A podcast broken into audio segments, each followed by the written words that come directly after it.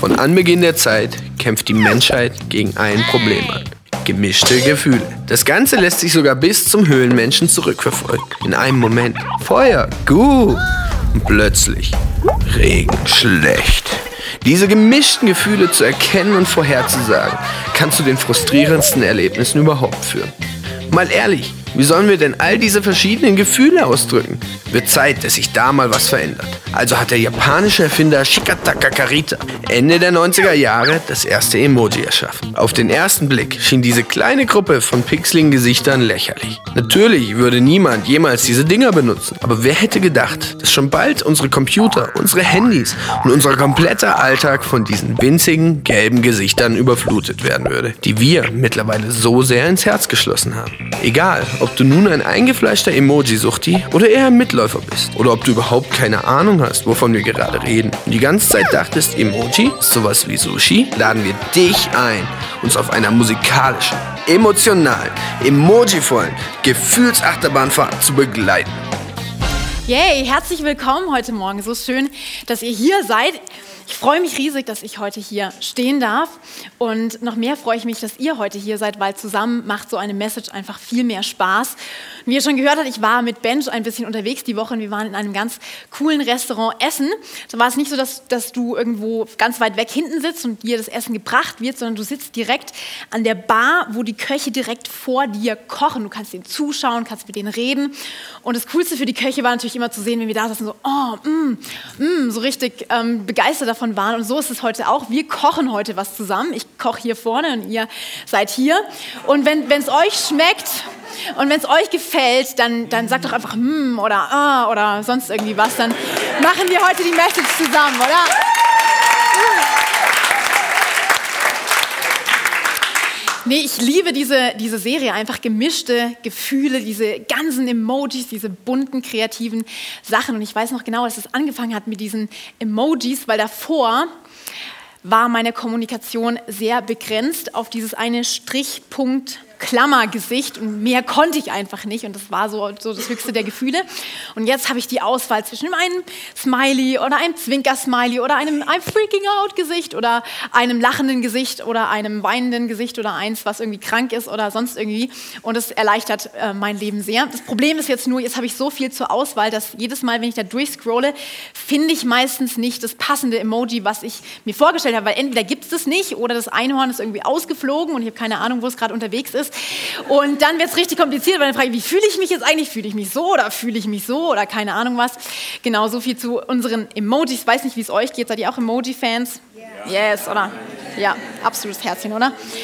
Und diese Emojis helfen uns dabei, diese Gefühle auszudrücken. Aber ich glaube, es gibt zwei Orte oder zwei Dinge im Leben, wo wir unsere Emotionen total ungefiltert ausdrücken können. Und das erste ist im Fußballstadion. Im Fußballstadion, da geht es hoch her, da wird geschrien, da wird getanzt, da wird geweint, wenn die Mannschaft verliert und da wird gefeiert, wenn, wenn äh, ein Tor geschossen wird. Und das Zweite ist beim Tagebuchschreiben.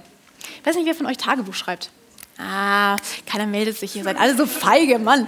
Nee, aber ähm, wenn, man, wenn man da so einfach aufschreibt, oh, wie man sich gerade fühlt, und dann kommt es aus einem raus, wenn man es dann zehn Jahre später liest, ist es einem ends peinlich, aber es sind so diese echten, ungefilterten, rohen Emotionen, die sich da auf Papier bringen. Es gibt mittlerweile einen neuen Trend in der Comedy-Szene, also ich habe gehört, es hat in den USA angefangen, aber gibt es mittlerweile in Stockholm und Frankreich und sonst wo, wo Leute sich hinstellen und aus ihrem Tagebuch aus der Teenagerzeit vorlesen. Und es ist voll der Renner anscheinend. Also mache mach ich heute jetzt leider nicht. Also wäre, wär, wär glaube ich, nicht so unterhaltsam für euch, genau. Wir wollen heute über gemischte Gefühle sprechen. Und ähm, da gibt es so einen Vers, der uns einfach damit äh, ja, uns helfen möchte, wie wir gut mit unseren Gefühlen umgehen. Weil ich denke, das ist immer so eine Frage, ja, ich habe tausend Gefühle und manchmal weiß ich selber nicht, was ich fühle oder es nimmt mich dann mit auf eine Achterbahn, mal so, mal so, mal so. Und ähm, wir wollen mal einen kleinen Anker setzen und uns mal diesen Vers anschauen aus Jeremia äh, 17, Vers 7 und 8. Und dort steht nämlich, doch ich segne jeden, der mir ganz und gar vertraut und seine Zuversicht auf mich setzt. Er ist wie ein Baum, der nah am Bach steht und seine Wurzeln zum Wasser streckt. Die Hitze fürchtet er nicht, denn seine Blätter bleiben grün. Auch wenn ein trockenes Jahr kommt, sorgt er sich nicht, sondern trägt Jahr für Jahr Frucht. Ich finde es total klasse, wie Jeremia diesen Baum beschreibt, weil es so ein bisschen wie im echten Leben, oder? Mal wird es heiß, mal wird es trocken und dieser Baum hat es nicht leicht. Aber dieser Baum, der zeigt uns so ein bisschen, wie, wie kann man damit umgehen? Wie kann man mit all diesen Gefühlen umgehen? Was, was mache ich, wenn Leben die Hitze auftritt? Und wie kann ich dann noch wachsen? Wie kann ich mich davor schützen, dass ich vertrockne? Und deswegen wollen wir heute gemeinsam äh, über diese Message sprechen. Der Titel heißt von Eichen und Orchideen. Deswegen steht hier auch eine Orchidee. Was es mit der genau auf sich hat, das werden wir dann nachher noch gemeinsam entdecken. Aber wir machen heute so eine kleine Reise mit drei Stationen, mit drei Gedanken, die ich euch mitgeben will aus dem Reich der Botanik und der Pflanzen. Also es wird sehr organisch heute. Und wir fangen mal an mit, der, mit, der, mit dem ersten Gedanken. Der erste Gedanke heißt, du bist komplex, aber du musst nicht so kompliziert sein. Wer von euch kennt eine komplizierte Person? Nicht Hand hoch machen. Es könnte sein, dass die Person jetzt neben dir sitzt und es vielleicht etwas unangenehm für dich wird. Aber ich glaube, wir alle kennen irgendwie eine komplizierte Person. Sei es deine Schwiegermutter, sei es dein Vater, sei es dein Nachbar, sei es dein Chef, deine Arbeitskollegen. Es gibt, glaube ich, komplizierte Menschen gibt es wie Sand am Meer und ihr habt bestimmt immer eine oder andere Person, die euch da äh, in, ins Gedächtnis kommt. Aber ich sehe schon bei euch Männern, ich weiß, was ihr jetzt gerade denkt. Ihr denkt, Frauen sind kompliziert. Frauen sind kompliziert. Und ich habe vor kurzem mal folgendes Bild gesehen und ich habe gedacht, das ist eigentlich ganz interessant, weil es sieht, bringt es so ein bisschen diese Spannung zum Ausdruck. Ein Tag aus dem Leben eines Mannes und ein Tag im Leben einer Frau. Da geht's, ja.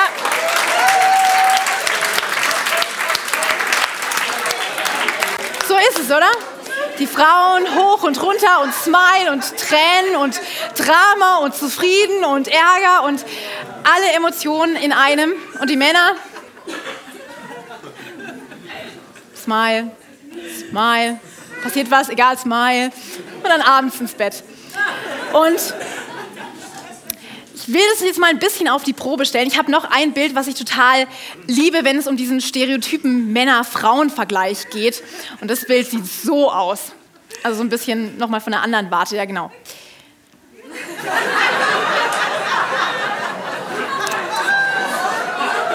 An, aus und bei dem anderen, bei den Frauen, die sind so kompliziert. Ja genau. Muss man hier noch da drehen und hier noch ein bisschen regulieren und da noch gucken.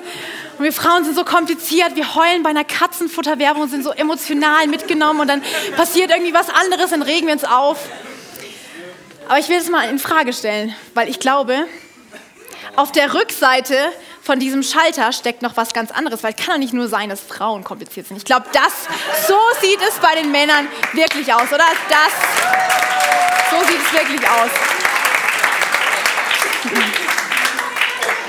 Männer sind genauso kompliziert. Ich glaube, ich glaub, wir sind quitt, oder? genau, ich belasse es dabei. Wir wollen heute uns mal anschauen, was eine Person eigentlich kompliziert macht. Und ich denke, wenn wir an diese Personen denken, die uns vielleicht irgendwie in den Kopf kommen, dann gibt es eine Sache, nämlich, dass sie unvorhersehbar sind. Sie sich widersprüchlich verhalten und dass man immer wie ein rohes Ei um sie herum tanzen muss und gucken, dass man irgendwie nicht auf die Füße tritt oder sie wegen irgendwas aufregt oder nein, das Thema lieber nicht ansprechen oder oh, oh, jetzt hast du wieder die falsche Kurve genommen. Das ist total spannungsvoll, mit einer komplizierten Person unterwegs zu sein. Aber wir sind alle, trotzdem sind wir komplex. Wir sind komplex gemacht und es ist wunderbar, dass wir komplex gemacht sind, weil ich meine, die ganze Zeit smile, smile, smile. Ich meine, Gott hat uns einen Haufen Gefühle geschenkt. Es ist wunderbar so, dass wir komplex sind. Aber wir müssen nicht so kompliziert sein. Eine komplexe Person, die kann reif mit Gefühlen umgehen. Die lässt sich nicht wie die komplizierte Person immer mitreißen von Emotionen und sich von Gefühlen steuern, sondern sie ist da und sie ist verwurzelt. Aber, ihr habt es vielleicht schon gemerkt, in dem Raum sitzen ein paar komplizierte Personen unter anderem steht auch eine vor euch und ich kann leider nicht anders, aber ich stehe hier und ich bin kompliziert. Ich habe gedacht, ich erzähle euch mal eine Geschichte aus meinem Leben.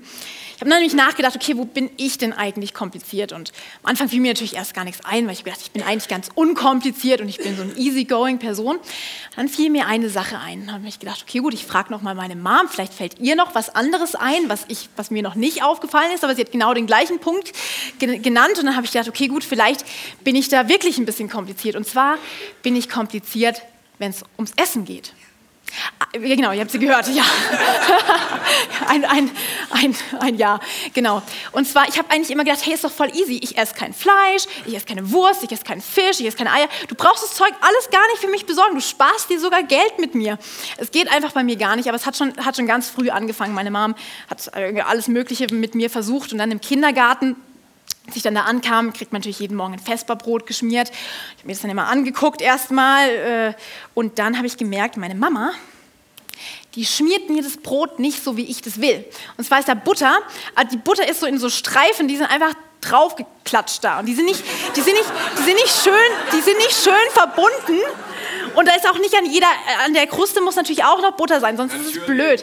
Also musste dann, ist halt das Pech, wenn man einen kleinen dreijährigen Pedanten zu Hause hat, dann muss man halt das outsourcen und seitdem musste ich halt meine eigenen Butterbrote schmieren. Aber so hat es angefangen, also kompliziertes Kind.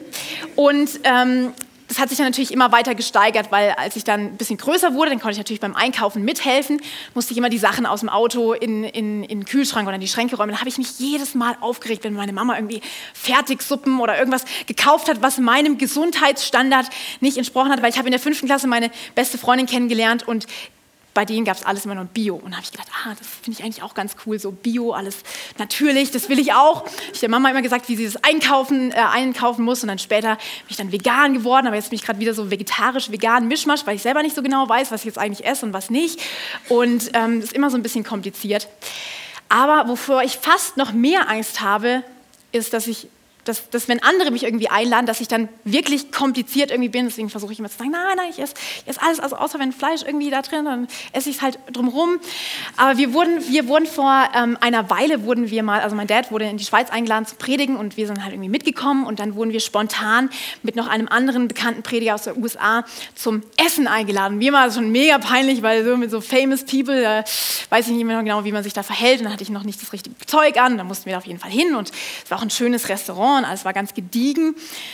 Und ich sitze da so und schaue so durch die Speisekarte, so Entrecote und Filet und Rumpsteak und keine Ahnung was da, ich kenne mich da nicht so aus. Auf jeden Fall habe ich so gemerkt, hm, irgendwie vegetarisch sieht es da ein bisschen dünn aus. Dann gab es ganz am Ende, ganz unten, gab es dieses wunderbare Wort Krüsi Müsi. Und ich studiere natürlich, studiere natürlich in Basel, also konnte ich mir schon so ungefähr vorstellen, Krüsi-Müsi, ja, das ist so ein, so ein, so ein gemischtes Salatdings da. Ja, das, das sollte, glaube ich, passen. Also habe ich mir das bestellt. Und dann, äh, als die Bedienung kommt und uns die ganzen Sachen serviert, alle bekommen hier Steak und ja, keine Ahnung, Stück Fleisch und dies und das, alle so, wow, lecker, lecker. Und dann zuletzt bin ich dran und ich bekomme eine riesige Schüssel serviert. Eine Schüssel, also ein Riesenteil. Ich habe gedacht, ich habe einen Salatteller bestellt, bekomme ich ein riesiges Krüsi-Müsi mit allen möglichen Sachen drin. Und alle haben erstmal geguckt. Das war natürlich super peinlich, weil A, wenn man kein Fleisch isst, will man sich nicht noch erklären, warum man kein Fleisch isst. Und dann, wenn man dann so auffällt durch so ein Riesenteil, natürlich alle gefragt, ja, wieso isst du das? Ja, wie isst du kein Fleisch? Aber wieso? Und dann Amerikaner können das eh nicht verstehen, weil die denken, da ist irgendwas falsch mit dir, wenn du kein Fleisch isst. Und ähm, dann war das, also war mir, war mir total peinlich, weil ich so gemerkt habe, oh Mann, ich bin so kompliziert und ich habe Angst davor, kompliziert zu sein und das macht die Sache noch komplizierter. Und ähm, genau, das ist so ein bisschen so diese Spannung zwischen komplex und kompliziert. Und ihr fragt euch bestimmt schon, warum diese hübsche Orchidee hier neben mir steht. Ich habe sie heute mitgebracht als Supportpartner, weil allein habe ich mich nicht aus dem Haus getraut und jetzt ist sie da und jetzt geht es mir besser. Nee, aber diese, diese wunderschöne Pflanze, die kann uns ein bisschen was helfen, wenn es um diesen Punkt geht, du bist kompliziert, äh, du bist komplex, aber du musst nicht so kompliziert sein. Und zwar, ich mag Pflanzen, muss ich sagen, total gerne. Also ich finde auch so Sachen wie Garten und Landschaftsarchitektur und grüne Pflanzen und Pflanzen mit Blüten, alles mögliche finde ich total faszinierend. Ich glaube, ich habe das von meiner Oma, weil meine Oma, die hat nämlich zu Hochzeiten in ihrer Wohnung, glaube ich, ich habe mal 17 Orchideen bei ihr gezählt und die waren alle in tip-top-Shape und sahen alle super klasse aus. Und ich mag diese Blumen, aber ich muss euch was beichten. Mama, du musst jetzt kurz weghören. Ich liebe Pflanzen, aber ich bin ein Pflanzenkiller. Pflanzen überleben bei mir nicht lange. Also ich habe so einen Basilikumtopf, der ist dann entweder übergossen oder vertrocknet oder irgendwas, ich kriege es nicht hin. Und dann Orchideen sind natürlich, die sind noch schwieriger als so ein Basilikumtöpfchen. Und ähm, ich habe mal gelesen, dass, dass wir Menschen Orchideen so gerne mögen, weil die Blüten, die sind so symmetrisch angeordnet. Und wenn man die anguckt, dann erinnert es einen an so ein menschliches Gesicht und dann wird man irgendwie glücklich und bekommt gute Laune. Und deswegen mögen wir Orchideen, deswegen habe ich euch eine mitgebracht. Aber Orchideen sind auch ein bisschen kompliziert. Und ich habe in einem, in einem Buch gelesen, wie man seine Orchidee richtig pflegt. Und ich habe gedacht, ich bringe euch das mal mit. Also wenn ihr eine Orchidee habt, dann könnt ihr jetzt mitschreiben. Ich lese euch mal ein paar Sachen vor aus diesem Buch, wie man eine Orchidee richtig pflegt. Und zwar, ich habe mal nachgeschaut und da steht, stelle deine Orchidee an einen Ort, wo sie keinen kalten Luftzügen oder direktem Sonnenlicht ausgesetzt ist. Okay, geht ja noch. Sehr trockene Luft, Hitze oder Kälte sind die Feinde deiner Pflanze. Wenn deine Orchidee glücklich ist, dann gehe davon aus, dass die Blüten maximal ein paar Wochen halten. Und so solltest du deine Orchidee bewässern. Da gibt es jetzt zwei Theorien. Die eine Theorie ist, du kannst ihr einen Eiswürfel geben, weil die Orchidee mag nicht so viel Wasser auf einmal bekommen. Und es ist dann schön, wenn es langsam schmilzt. Die andere Strategie ist, du holst dir eine Sprayflasche und sprayst deine Orchidee ein. Wer hat das schon mal gemacht? Ne? Sprayflasche mit einer Orchidee? Also, ich weiß nicht so genau. Auf jeden Fall, was dann kommt, passt dabei auf, dass kein Wasser auf die Blätter kommt. Wenn sie aus Versehen doch nass werden, dann trockne sie sanft mit einem Tuch oder Wattestäbchen ab. Uh, lala. Und hier noch mein Liebling. Öffne im Sommer das Fenster, damit der natürliche Luftstrom die Luft in Umlauf bringt. Nutze im Winter oder im Sommer an stillen Tagen einen Ventilator, um die Luft sanft in Bewegung zu bringen. Verändere dabei immer wieder die Position, damit eine Seite nicht zu stark belüftet wird. So gut kümmere ich nicht mal um mich selber. Also so eine Orchidee ist echt eine komplizierte Pflanze. Und ich glaube, wir Menschen, wenn wir kompliziert sind, sind wir manchmal so wie eine Orchidee. Wir sind wunderschön anzuschauen, aber ohne intensive Pflege sterben wir nicht. Wenn wir nicht dauernd Aufmerksamkeit bekommen, wenn wir nicht dauernd betüdelt und behättelt und wir, oh, heute kann ich das nicht vertragen und oh, morgen geht es mir so und es ist ja alles so stressig, dann sind wir wie diese Orchidee, die einfach unselbstständig ist und abhängig von anderen ist, damit es ihnen gut geht. Ich wäre viel lieber wie diese Pflanze, nicht wie eine Orchidee, sondern wie dieser Eichenbaum, ich finde Eichen total cool und diese Eiche ist einfach so ist für mich so ein Bild von Stärke und wenn da ein Windstoß kommt, dann fällt die nicht gleich um, sondern die ist geerdet, die ist echt, die ist bodenständig und gut verwurzelt. Und ich möchte auch so jemand sein. Ich möchte eine Person sein, ähm, wenn, wenn andere mit mir zu tun haben, dass ich ihnen Schatten spenden kann, dass ich ihnen Halt geben kann, dass ich, ihnen, dass ich sie mit Sauerstoff versorgen kann. Ich will nicht so eine pflegeintensive Orchidee sein, bei dem man immer gucken muss, wie man da durchkommt. Und ähm, nicht, dass nachher jemand in seinem WhatsApp-Chat scrollt und sieht, ah, Brittany, ah, oh nee, nicht schon wieder, was will die jetzt? So möchte ich nicht sein, sondern ich möchte ein, äh, eine Eiche sein für die Menschen in meinem Leben. Ich möchte stark verwurzelt sein und meine Kraft von, von Gott holen und nicht von irgendwie, dass Menschen mir irgendwie gieß mich und mach mir und tu dies für mich und mach das, damit ich mich wieder gut fühle, sondern ich möchte in Gott verwurzelt sein. Und deswegen die Frage, bist du eine Eiche oder bist du eine Orchidee? Bist du eine Eiche oder bist du eine Orchidee? Frag mal deinen Nachbarn, bist du eine Eiche oder bist du eine Orchidee?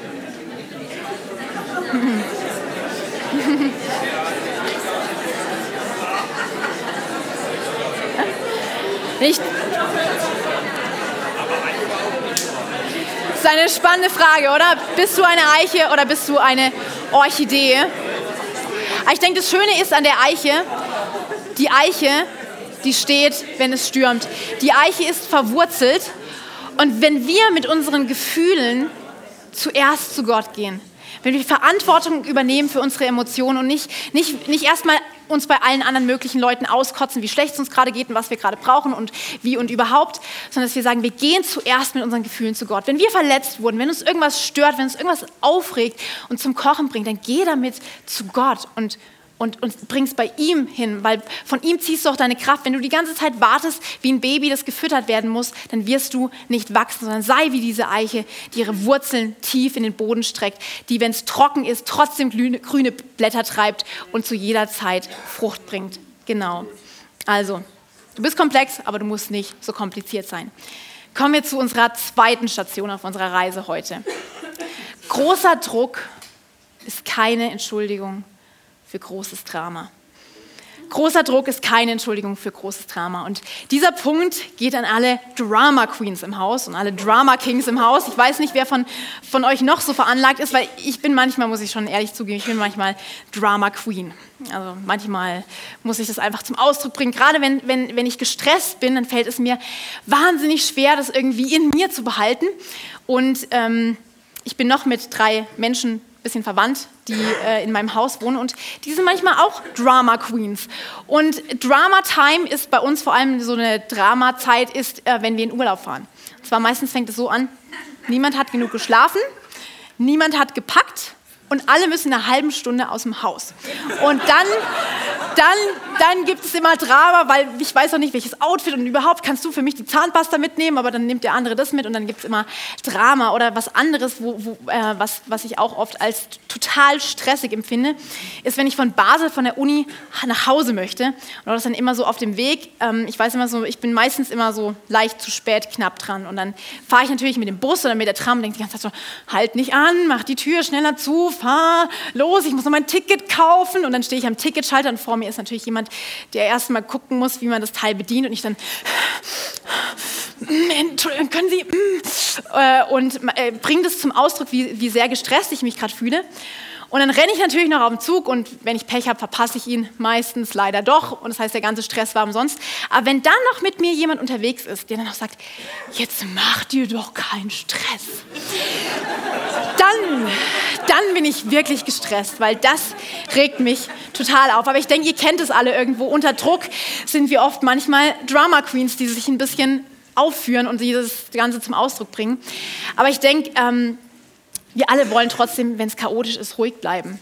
Das ist unser Ziel irgendwo, das, das, möchten wir. Wir wollen nicht die Person sein, die dauernd austickt wegen irgendeiner Kleinigkeit. Aber so oft ist es meistens, wenn uns jemand ärgerlich kommt, dann reagieren wir mit Ärger und es gibt noch mehr Ärger. Oder wenn uns jemand ablehnt, reagieren wir mit Ablehnung und es gibt noch mehr Ablehnung. Und wenn jemand Drama macht, dann wollen wir das irgendwie abschließen und wollen noch mehr Drama machen und dann gibt es noch mehr Dramen. Ihr alle kennt es. Und ähm, ich habe gedacht, bevor ich da jetzt zu viel erzähle oder ihr irgendwas von euch erzählen müsst, schauen wir uns mal einen kleinen Film dazu an, der uns ein bisschen in die Dramawelt mitnimmt. Der Tag in der neuen Schule? Ja, glaube ich ganz okay. Keine Ahnung. Seht ihr manchmal jemanden an und fragt euch, was geht wohl in seinem Kopf vor? Nee, jetzt habe ich das mitgekriegt. Was stimmt nicht? Wir gehen der Sache mal auf den Grund. Aber wir brauchen Unterstützung. Signal an den Mann.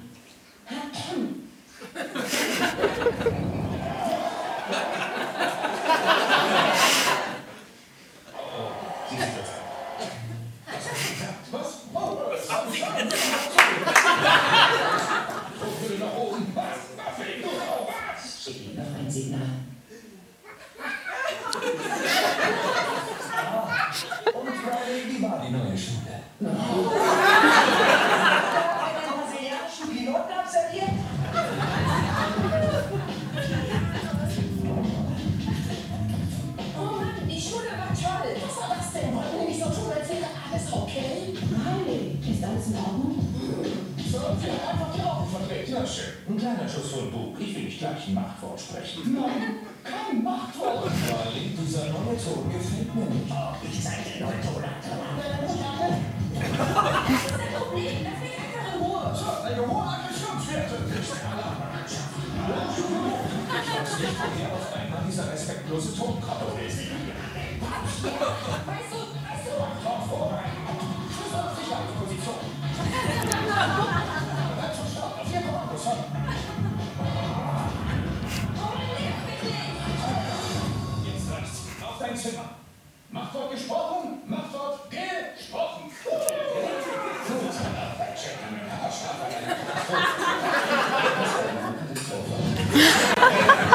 Das war ja mal eine Katastrophe, oder? So cool.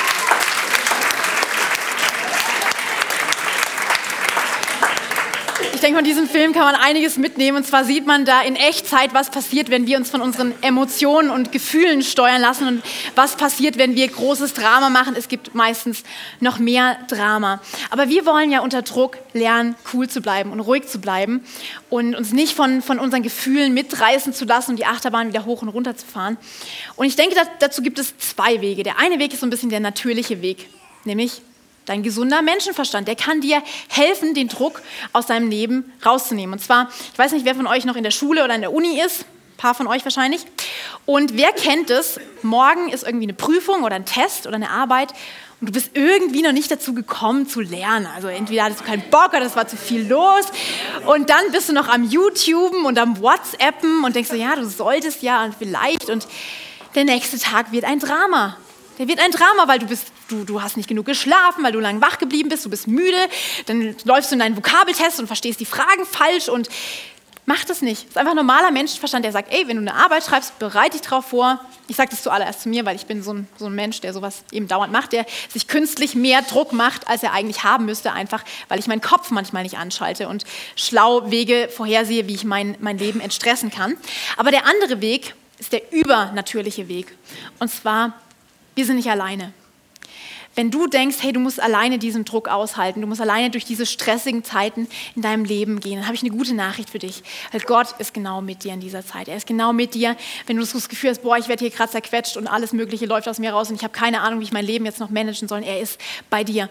Und der Gott, der das Universum geschaffen hat, der die Sterne an den Himmel gesetzt hat, der dich gemacht hat und die ganze Schöpfung, die uns umgibt, er ist für dich. Er möchte dir Frieden schenken. Er möchte dir Frieden schenken, der deinen gesunden Menschenverstand noch übersteigt. Dass du weißt, im Chaos kannst du ruhig bleiben. Im Chaos weißt du, du bist gegründet in ihm. Du hast Wurzeln, die tief gehen, nicht so wie diese Orchidee, sondern du bist tief verwurzelt in ihm. Und du holst dir deinen Frieden, du holst dir deine Ruhe, du holst dir deine Zuversicht von ihm. Und dann brauchst du kein großes Drama draus machen.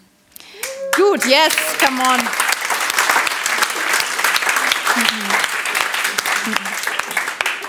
Wir sind schon fast bei unserer letzten Station angekommen, nicht bei meinem Lieblingspunkt, und der heißt Stärke deine Wurzeln. Was denkt ihr bei einem Baum? Wie ist das Verhältnis der Größe der Wurzeln zur Baumkrone? Was denkt ihr? Ist die Wurzeln so halb so groß wie die Baumkrone oder ein Drittel oder doppelt, eins zu eins, noch 3 zu 1. Ah, ihr, seid, ihr seid gut, ihr seid nicht schlecht. Also Wurzeln, also wenn man die Breite sich von einem Baum anschaut, so die breiteste Stelle, das so, so lang sind ungefähr die Wurzeln. Also in den meisten Fällen sind es fast, fast zweimal ähm, so groß wie die Baumkrone. In manchen Fällen sogar bis zu zehnmal größer als der Baum, den du siehst.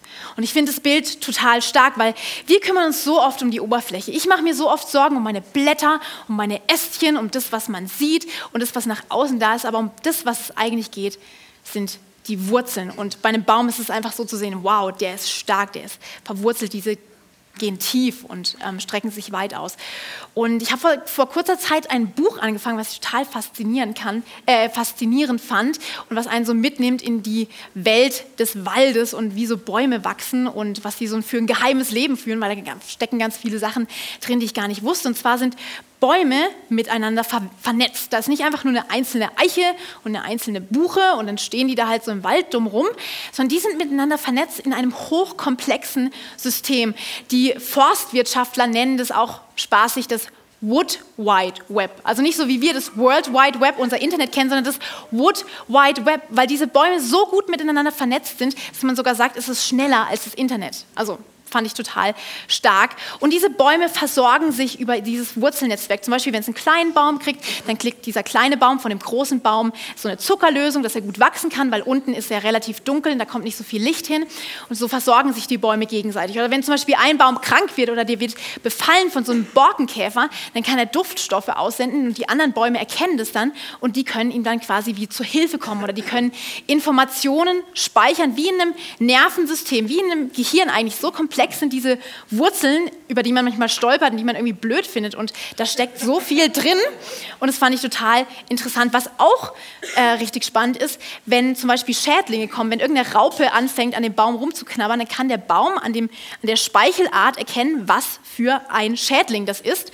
Und kann die Feinde seiner Feinde auf den Plan rufen, zum Beispiel irgendwelche Westen durch Duftstoffe anlocken, die dann wieder die Schädlinge fressen. Und ich habe gedacht, meine Güte, total coole Dinger, diese Bäume, die so still rumstehen, aber die versorgen sich gegenseitig und sind füreinander da, so richtig soziale Wesen. Und ich glaube, davon können wir einiges mitnehmen. Ich denke, wir sind genauso Menschen, die nicht einfach einzeln im Leben stehen, sondern wir sind miteinander vernetzt. Und wir wollen unsere Wurzeln stärken, weil ich denke, wenn wir uns dauernd um unsere Oberfläche kümmern, so noch dies polieren und noch das polieren, noch hier gucken, ob es stimmt und nach außen so ausstrahlt, früher oder später funktioniert die Strategie nicht mehr. Deine Freunde, die Menschen, die nah bei dir sind, deine Familie, die merken, wenn es mit deinen Wurzeln nicht stimmt. Die merken, wenn da irgendwas verrottet, wenn da irgendwas modert oder irgendwas nicht richtig ist. Und deswegen wollen wir gemeinsam unsere Wurzeln stärken. Und ich habe dazu, ich habe mir darüber nachgedacht, so Wurzeln, W, was, was für Worte fangen noch mit W an und habe mir so ein paar Gedanken gemacht, wie wir denn unsere Wurzeln zum Wachsen bringen können. Und da kommen jetzt ganz viele hintereinander. Ich gebe euch, euch nachher einfach nochmal kurz Zeit, die abzufotografieren. Das heißt, ihr könnt jetzt ganz entspannt zuhören und einfach überlegen, welcher Punkt euch gerade anspricht. Genau, fangen wir mal eins, äh, bei Punkt Nummer eins an. Wie deine Wurzeln wachsen können. Wechsle deine Brille. Wenn du auf deine Umstände schaust durch die Brille, die immer schwarz sieht, die immer Fehler sieht, die immer Negatives sieht, hm, hilft deinen Wurzeln nicht wirklich. Schau durch Gottes Brille, schau durch seine Augen auf dein Leben und merk, hey, die Umstände, die, äh, in denen du gerade drin steckst, ist nicht unmöglich. Du bist nicht alleine. Gott geht da mit dir durch. Der zweite Punkt, wecke deine Erinnerungen. Erinnere dich mal zurück an eine Zeit, in der du es schon mal kompliziert hattest, in der deine Gefühle dich mitgenommen haben und wo Gott schon da war. Ruf, ruf dir nochmal in Erinnerung, was Gott schon für dich gemacht hat. Das stärkt dein Vertrauen im Hier und Jetzt, wenn du weißt, was Gott in der Vergangenheit für dich getan hat. Und als drittes, werde dankbar werde dankbar.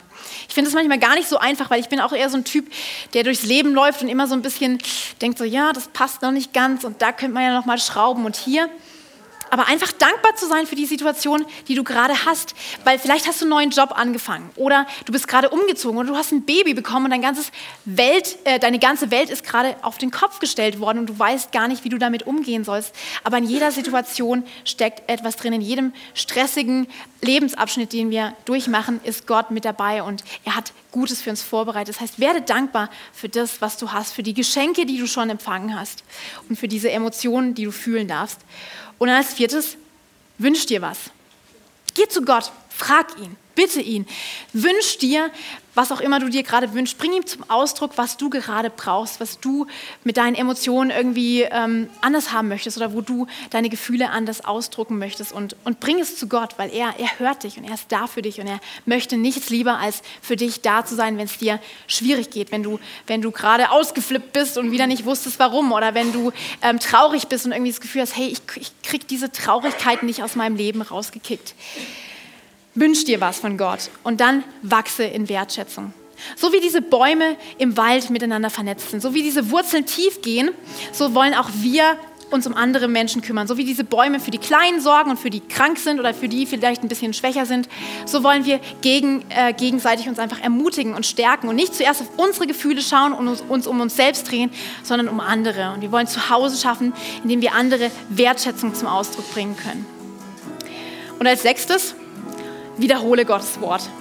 Ich glaube, es gibt nichts Stärkeres, was deine Wurzeln zum Wachsen bringen kann, als wenn du in deiner Bibel liest. Nicht warten, bis dir irgendjemand sagt, hey, lies doch vielleicht mal da, sondern lies in deiner Bibel und wiederhole Gottes Wort. Lern Vers auswendig, der dich anspricht, weil der kommt dann, wenn, wenn du unter Druck bist, dann fällt dir das ein und dann merkst du, oh ja, das ist ein Anker, an dem ich mich festhalten kann. Ich muss mich nicht mitreißen lassen von diesen ganzen Gefühlen, sondern wiederhole Gottes Wort. Und zum Abschluss, mein Lieblings, mein Favorite, warte auf das Wunder. Freu dich, weil die Wunder werden kommen. Die Wunder werden kommen. Gott hat Großartiges für dich vorbereitet und er hat dir diese Bandbreite an wunderbaren Gefühlen geschenkt. Das gehört zum Leben und du darfst sie alle fühlen. Aber warte auf das Wunder. Warte darauf, dass Gott dich frei macht von Gefühlen, die dich, die dich zurückhalten, die dich runtermachen, die dich klein halten wollen und freue dich schon jetzt auf das, was kommt. Und wenn ihr wollt, könnt ihr euch jetzt kurz Zeit nehmen, das entweder abzufotografieren oder dort, wo ihr sagt, hey, ja, das, das war ein Punkt, der mich angesprochen hat. Da möchte ich meine Wurzeln zum Wachsen bringen. Dort möchte ich mich von meiner Kompliziertheit verabschieden, von meinem Drama verabschieden und ich möchte sein wie diese Eiche im Wald mit starken Wurzeln. Dann sagt es doch jetzt, Gott. Und vielleicht wollen wir dazu aufstehen und es gemeinsam nochmal festmachen und Gottes zum Ausdruck bringen. Hm. Herr Jesus, ich danke dir für uns als Kirche. Ich danke dir, dass wir heute hier stehen dürfen und dass du Wunderbares für uns vorbereitet hast. Jesus, danke für all die Gefühle, die du uns schenkst. Aber Jesus, danke, dass du auch in deinem Wort schreibst, dass du ein Tröster bist, dass du für uns da bist, dass du uns frei machen kannst von Dingen, die uns zurückhalten, dass du uns neu machen kannst. Jesus, danke, dass heute ein neuer Tag beginnt in unserer Gefühlswelt, dass du Ordnung bringst, dass du da, wo wir unter Druck sind, dass wir uns auf dich stützen können dass wir merken, hey, wenn es heiß wird, wenn Leben die Hitze hochdreht, ich senke meine Wurzeln noch tiefer in den Grund und bleib nicht an der Oberfläche. Jesus, danke, dass du uns zu Eichen der Gerechtigkeit machst, wie es in Jeremia 61 steht. Dass wir wirklich diese Bäume sind, die standhaft sind, die anderen Menschen Schatten geben können und Sauerstoff und Stärke. Jesus, danke, dass du uns stark machst, dass du unsere Wurzeln stark machst. Wir wollen einfach durch deine Brille auf unser Leben schauen. Danke für dieses Geschenk. Amen. Amen. Lasst uns nochmal zusammen singen.